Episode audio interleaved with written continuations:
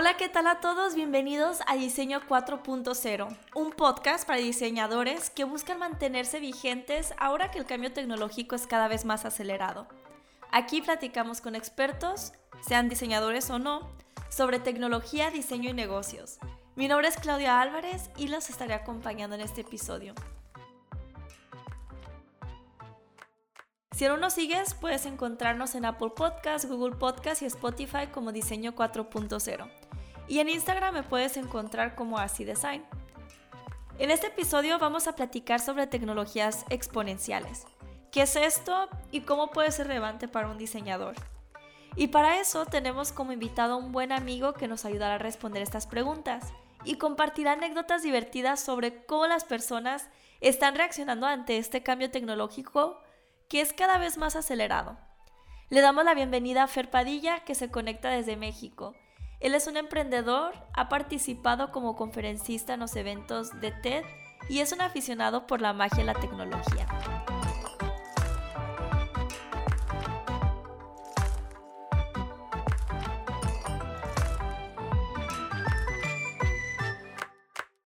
Hola, ¿qué tal, Fer? Muchísimas gracias por estar con nosotros el día de hoy. Bienvenido. ¿Qué tal, Clau? El gusto es mío. Oye, para ir entrando en el mood de, esta conversación, ¿nos podrías platicar un poquito más de ti, de dónde vienes, a qué te dedicas?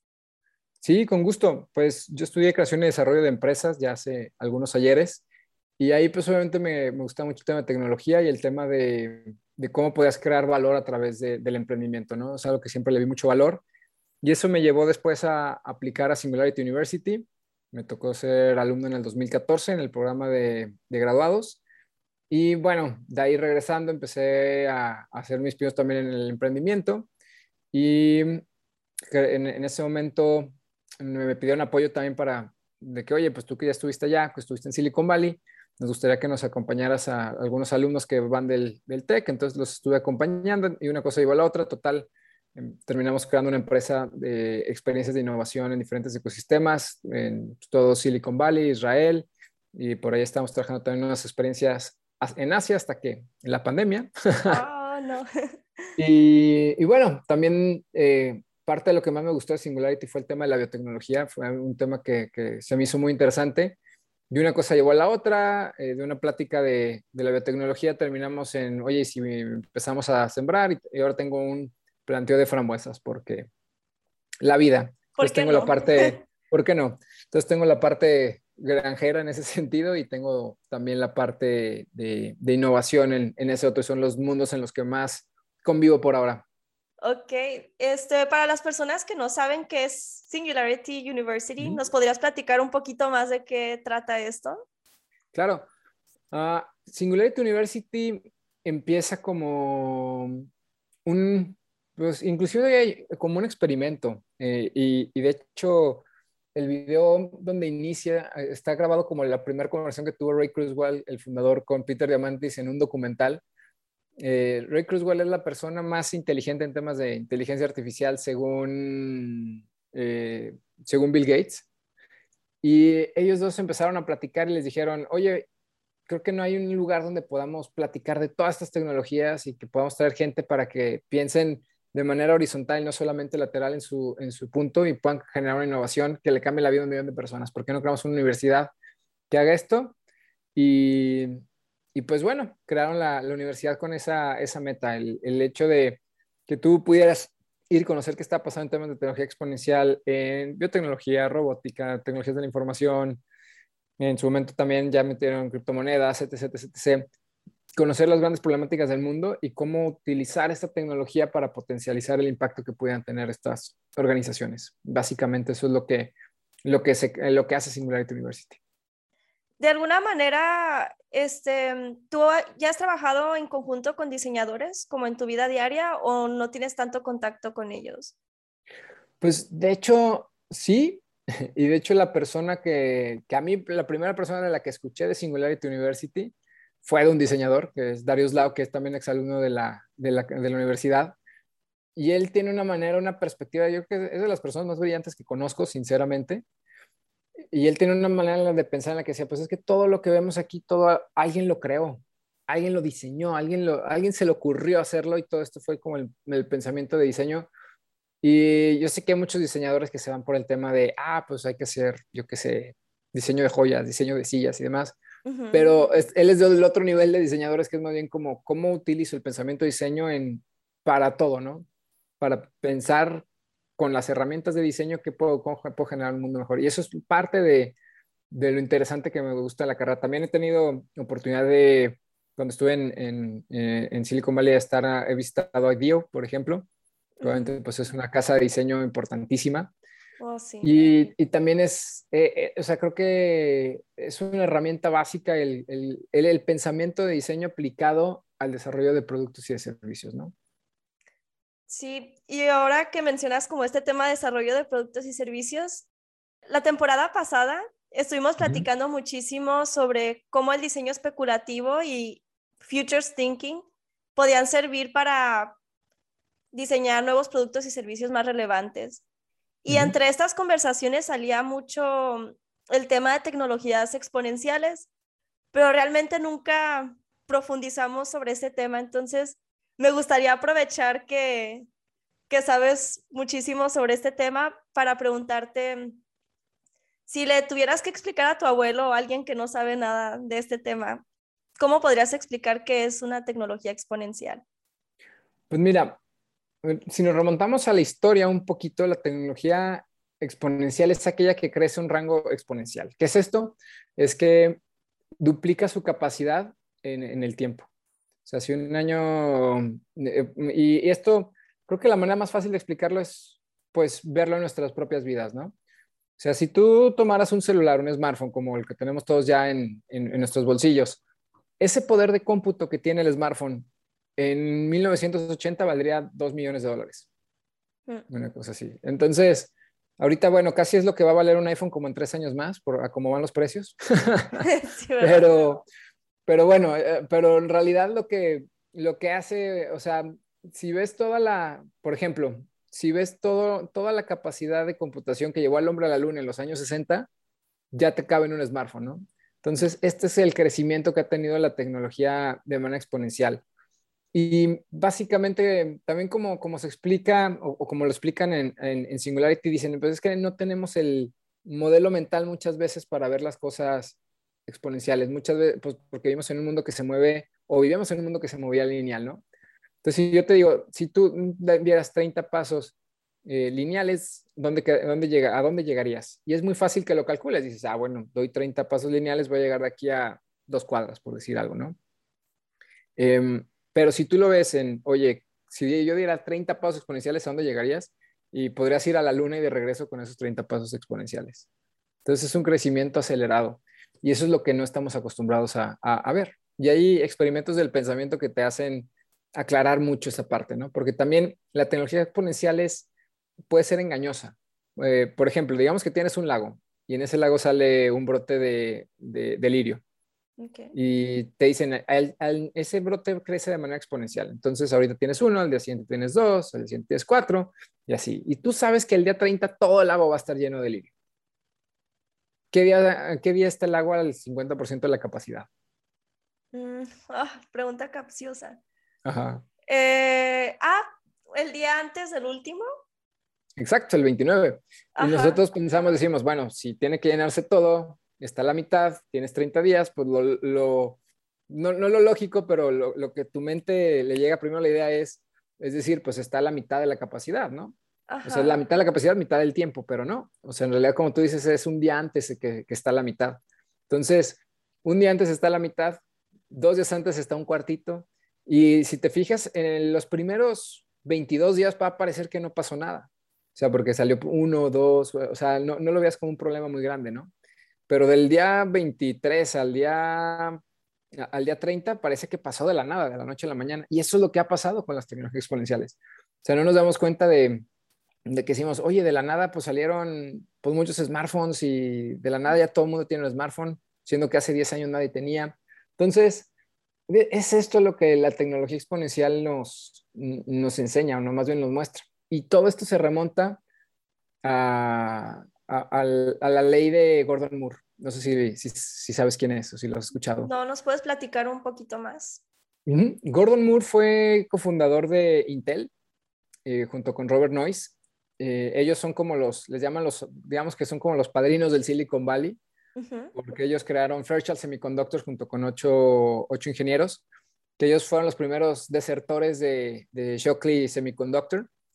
Y de ahí, de, de Fairchild Semiconductor, pues salieron muchas empresas, que Intel fue la más exitosa, ¿no?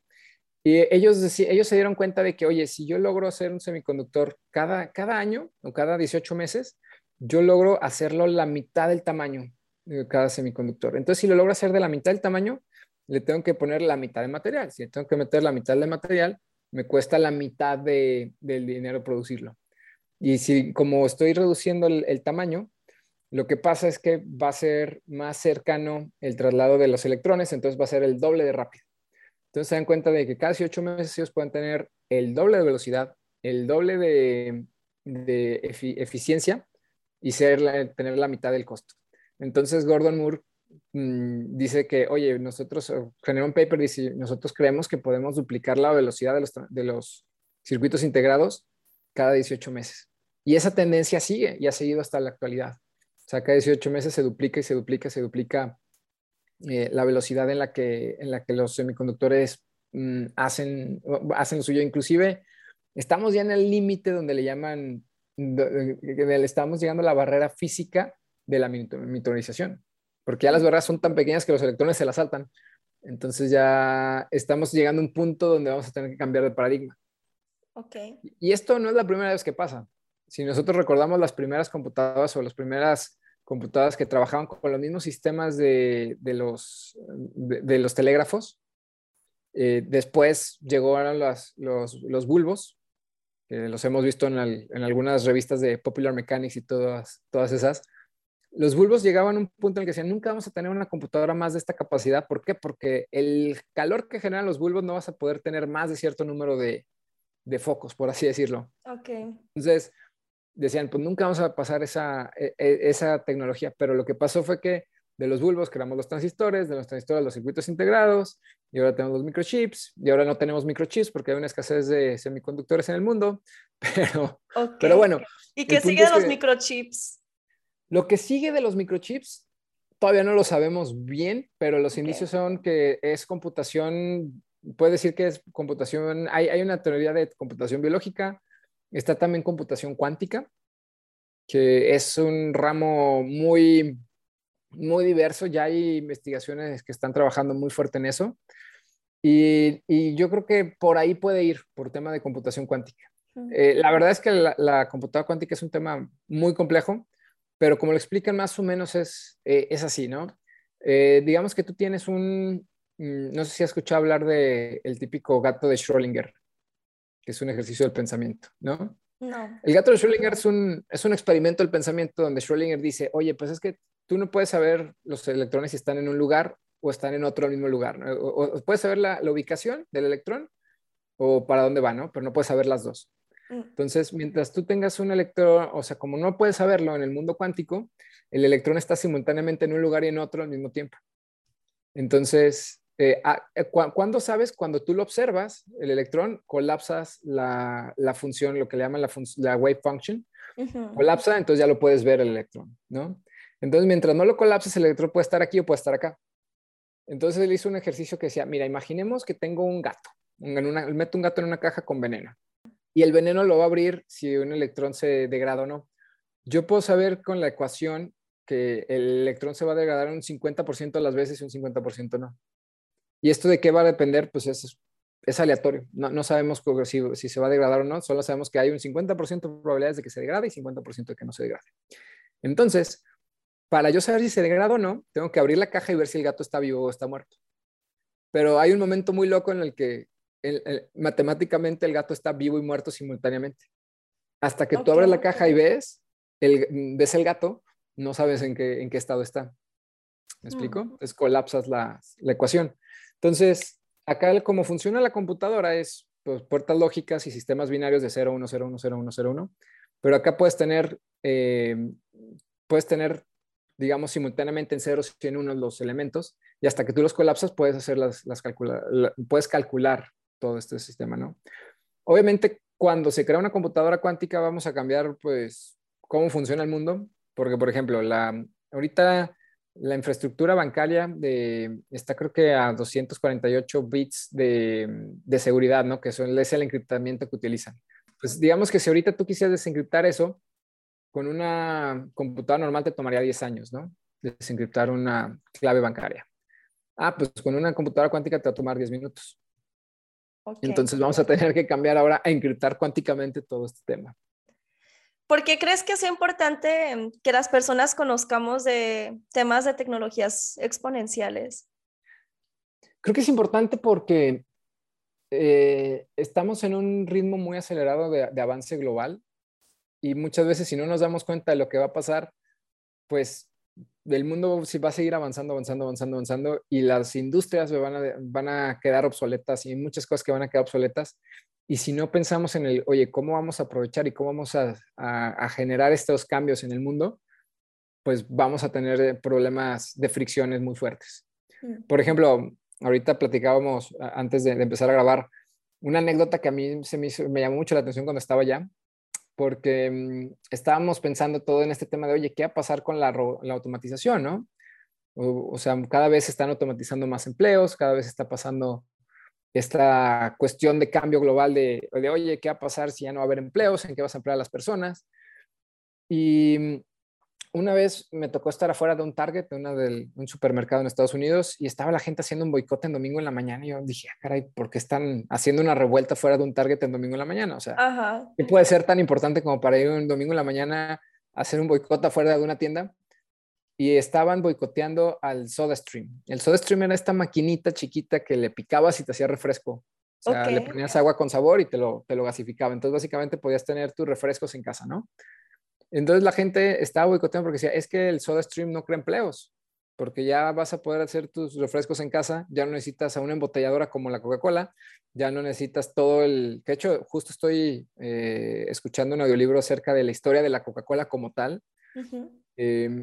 Y, sí, o sea, la Coca-Cola pues tiene toda una infraestructura en la cual pues tenías a la gente que genera la, digamos, como el caldo inicial, las embotelladoras, las embotelladoras después tienen que tener todo un sistema de logística para distribuir, entonces pues sí, tienes mucho capital intensivo invertido en esto, que si tienes ya una maquinita que le pones agua natural, le pones saborizante y la gasificas en tu casa, pues ya, la, ya queda obsoleto una vida como, como la Coca-Cola, ¿no? Entonces yo decía, wow, o sea, si la gente viene aquí a reclamar porque hay una maquinita que hace refrescos, ¿qué va a pasar cuando haya robots meseros?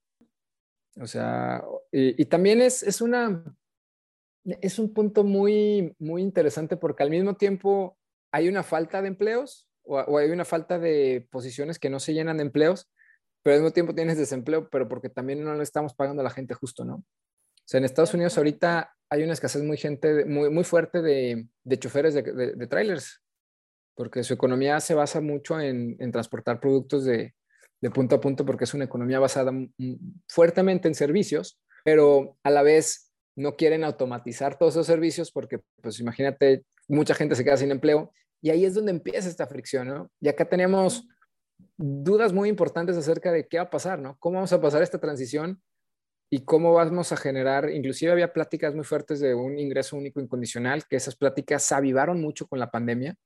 Y en Estados Unidos, como hubo un tema de welfare muy fuerte, eh, ya, pues había gente que decía, pues sigamos con el welfare, porque, o sea, ya hay gente que todavía estamos teniendo esa conversación. Y porque dicen, oye, es que la gente, si tú le das dinero, ya no va a querer ir a, trabajar. Y claro, ¿por qué querrías ir a trabajar si ya te están pagando, no? Entonces, pero también el, es el tema del, oye, pues mejor automatiza estos empleos y, y, para que ocupes menos personal y más bien utiliza a la gente en cosas que tengan más valor, ¿no?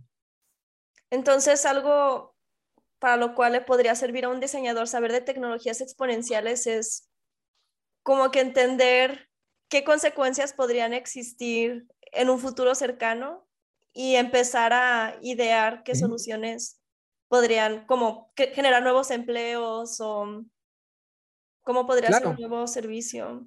Algo para que lo que creo que puede ser muy útil para los diseñadores es pensar en, en ahorita en dónde está la tecnología, o sea, eh, qué es lo que quieres crear y en cuánto tiempo llegaría a, mm, a estar donde la necesitas que esté. ¿A qué me refiero con esto? Por ejemplo, cuando Ray Kurzweil quiso poner una de sus empresas, él se dio cuenta que necesitaba tener un poder de cómputo que en ese momento iba a ser equivalente adquirirlo al 10% de, mm, del capital de riesgo de, de, todo Estados Unidos. Entonces dice, no, pues o sea, yo no voy a poder jalar ese capital ahorita, pero yo sé que en cinco años ese poder de cómputo se va a bajar en precio y ya voy a poder yo ejecutar este proyecto, ¿no? Entonces, tú como diseñador puedes pensar ya futuro y saber, oye, ¿cómo, vienen estas tendencias y cómo va a y cómo voy a adaptar lo que estoy generando al, a lo que viene, ¿no? O sea, pensar no solamente con la tecnología de hoy, sino con la tecnología de mañana y cómo las personas van a consumir contenido, cómo las personas van a consumir productos, cómo las personas van a, a, vivir, porque a final de cuentas algo, algo que es muy importante para el diseñador es entender cómo se va a comportar el humano que hay una base muy interesante que nunca va a cambiar, que son las necesidades, ¿no? Básicamente, simplemente cambia la manera en la que cubrimos esas necesidades. Y, por ejemplo, si yo digo, ok, Fer, me convenciste, quiero aprender de tecnologías exponenciales, ¿cómo voy a saber por dónde iniciar? ¿Qué puedo buscar en internet o qué cursos puedo hacer? ¿Por dónde empiezo a conocer de este mundo? Bueno, obviamente la página de Singularity University tiene bastantes recursos y hay eh, webinars que, están abriendo cada vez más. En México, de hecho, hay uno para finales de noviembre, es el, Summit de, México y este año va a ser virtual, entonces cada vez son más accesibles. También eh, creo que algo de lo más importante es mantener una visión de qué está pasando, ¿no? O sea, mantener los, digamos, las antenitas alertas y entender, ok, ¿qué está pasando en la frontera de la tecnología? ¿Y en cuánto tiempo va a tardar en llegar, no? o sea, y, era como te platicaba en un inicio, o sea, pensamos, sabes, que sale de la nueva tecnología, pero tienen años. Por ejemplo, algo que utilizan mucho los diseñadores eh, recientemente o, o, que es muy útil, que son las impresoras 3D.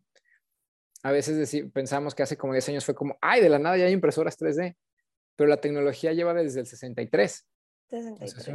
Ajá, o sea, creo que desde el 60 o 70, ahora sí que no, no, no, recuerdo bien la fecha, pero no es una tecnología que nació en los 90, por así decirlo. O sea, las patentes llevan ya bastantes años, simplemente pues se han hecho, se ha abaratado el poder producir con, con esta parte, ¿no?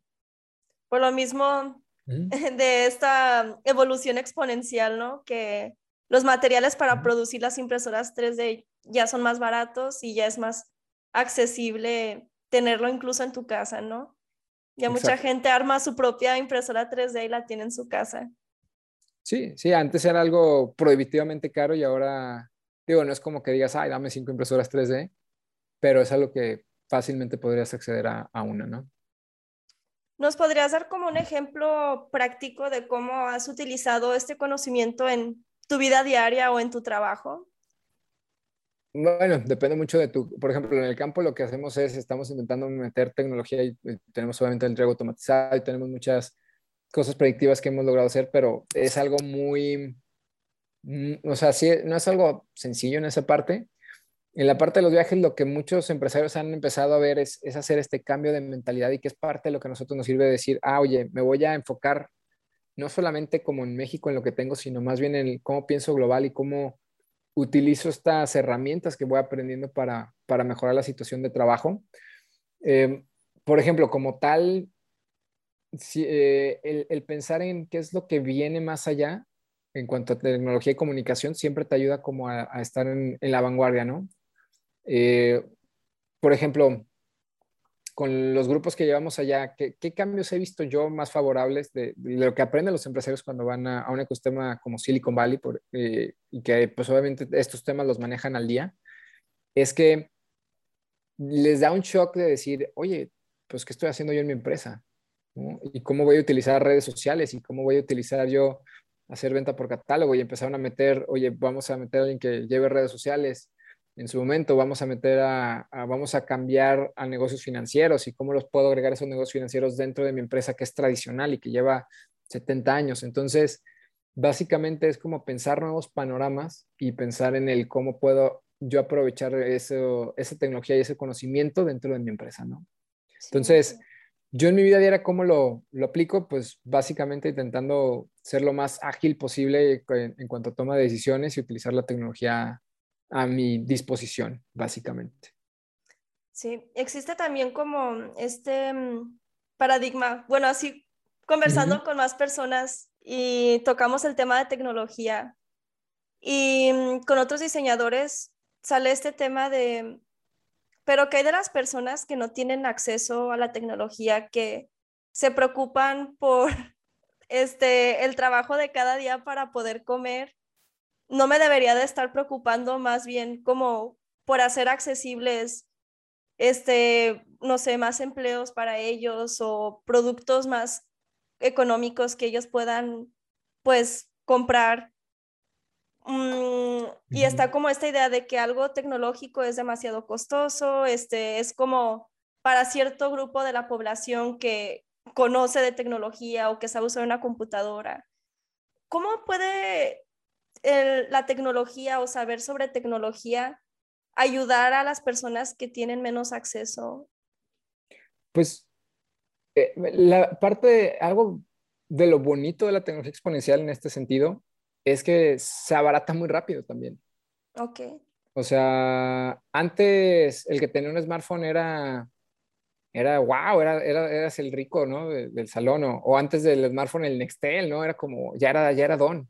O sea, el que tenía Nextel cuando yo era, era chavo era o eras don, empresario o sicario, casi, casi, ¿no? O sea, pero si te fijas ahorita, hay, hay gente, y yo lo veo, por ejemplo, con, con, con la gente que trabaja conmigo en el campo, que obviamente eh, vienen de, de, una zona que podría ser, aunque estamos muy cerca de aquí de Guadalajara, muchos viven en zonas que son rurales, en pueblos pequeños, algunos de ellos inclusive que son cosechadores que vienen de fuera, pero la mayoría traen un smartphone.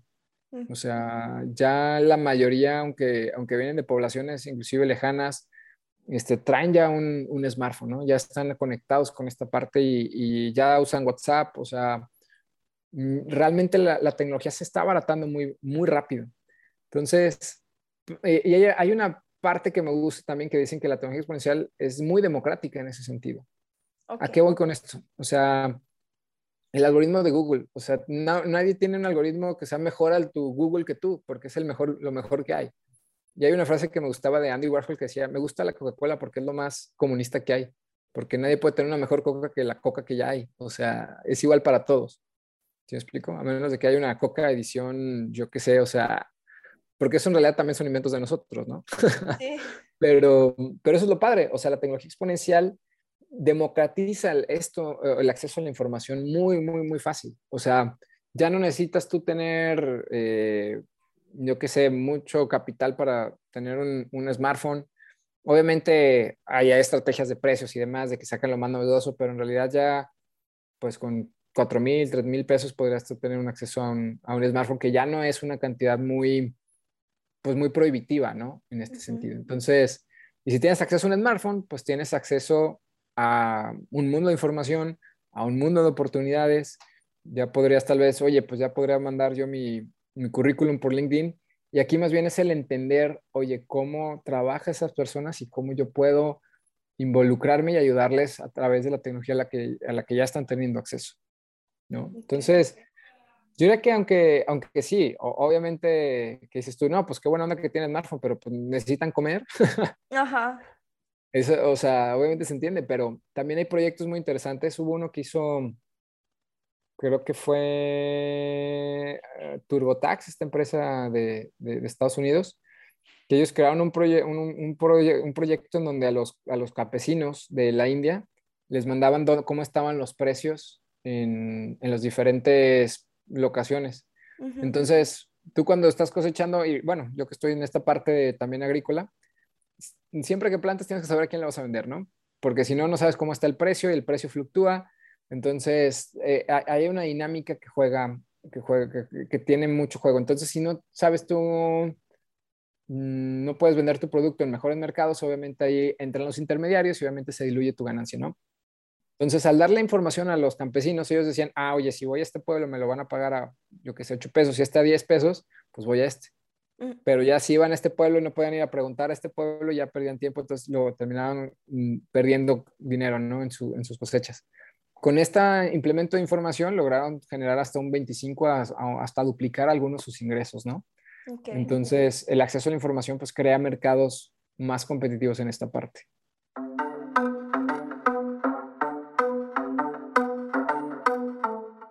Fer, antes de despedirnos, ¿nos podrías mencionar un libro que te guste, una persona y una empresa que te inspiren?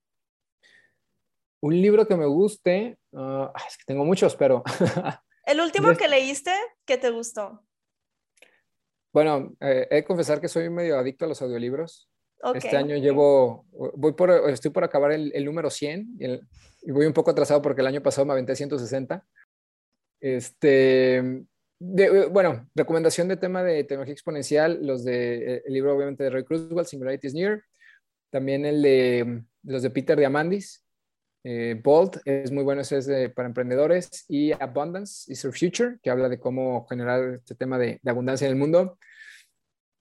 Un el libro que, bueno, uno de mis libros favoritos, o que fue mi libro favorito en la pandemia, se llama eh, el arte sutil de que te importe un carajo. Ah, sí. Eh, Mark Mason, eh, creo que es un libro bastante, bastante bueno. Es como un libro de autoayuda, pero anti-autoayuda es más bien como de relajado. aceptación. Ajá, relajado. Entonces creo que es de las mejores recomendaciones de pandemia que podría hacer. De personas, bueno, de autores, Malcolm Gladwell también me gusta mucho, muy recomendable. Y empresas que me gustaban, era muy fan de Sapos. Sapos me gustaba mucho su, mentalidad. El año pasado falleció el CEO Tony Hayes. También tiene un libro que se llama Delivering Happiness, que es muy, muy bueno. Y creo que los valores en los que fundaron la empresa como tal, aunque es una empresa de venta de zapatos, eh, tienen mucho mérito y mucho valor, ¿no? O sea, el cómo crear una conexión real humana con el cliente y que eso, a final de cuentas, tú, eh, el cliente te va a comprar de por vida, ¿no? Si generas una conexión real con él. ¿no? No solamente que quiera sacarle la lana, ¿no?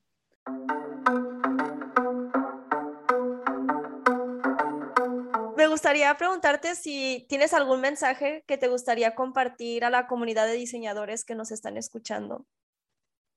Cuestionen lo que están haciendo y, el por qué. Siempre es bueno reflexionar acerca de lo que haces.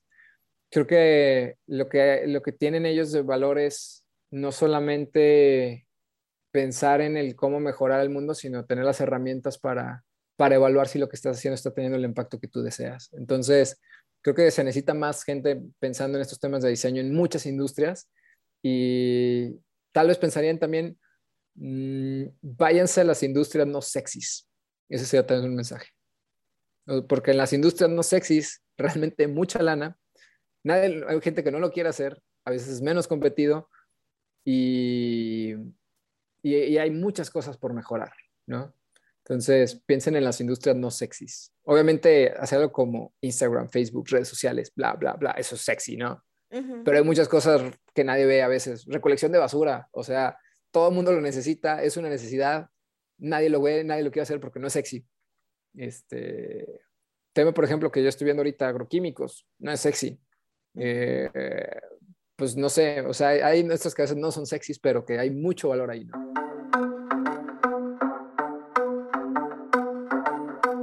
Muchas gracias eh, por estar aquí con nosotros, por compartir de tu sabiduría y tus anécdotas, aventuras de cuando estuviste en Singularity University. Y este, quizá muchos se quedaron con tentación de saber más de ti. ¿Hay algún lugar donde te puedan encontrar? Perdón. Ok. Esto murió. Espero que eso se pueda editar. No, claro, todo se puede editar. Este, si no, no lo edites para que esté más divertido, pero ¿dónde me pueden encontrar? En ningún lado porque se fue a internet. Este, Creo que no quiere ser encontrado.